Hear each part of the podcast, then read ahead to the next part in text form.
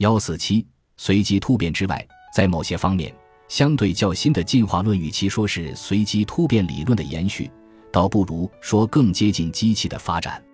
奎曼在书中写到的全新发现之一，便是所谓的水平基因转移。用他的话来说，生命之树更加盘根错节。基因不只是纵向运动，它们还能跨过物种边界，跨过更宽的鸿沟，甚至跨生命域进行传递。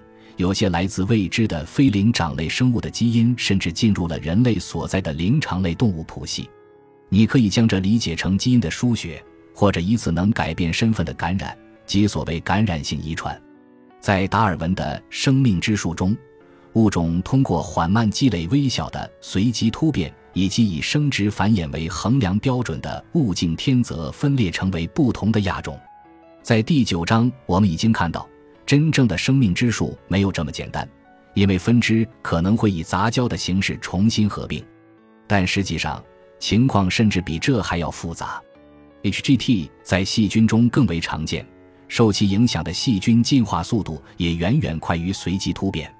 目前普遍认为，HGT 是导致细菌形成抗生素耐药性的主要机制。很多生物学家认为，HGT 在生命的早期发展中发挥了重要的作用，但也有证据显示，包括人类在内的高等生物也受到了 HGT 的影响。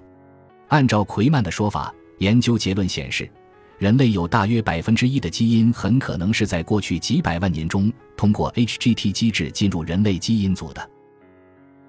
感谢您的收听，本集已经播讲完毕。喜欢请订阅专辑，关注主播主页，更多精彩内容等着你。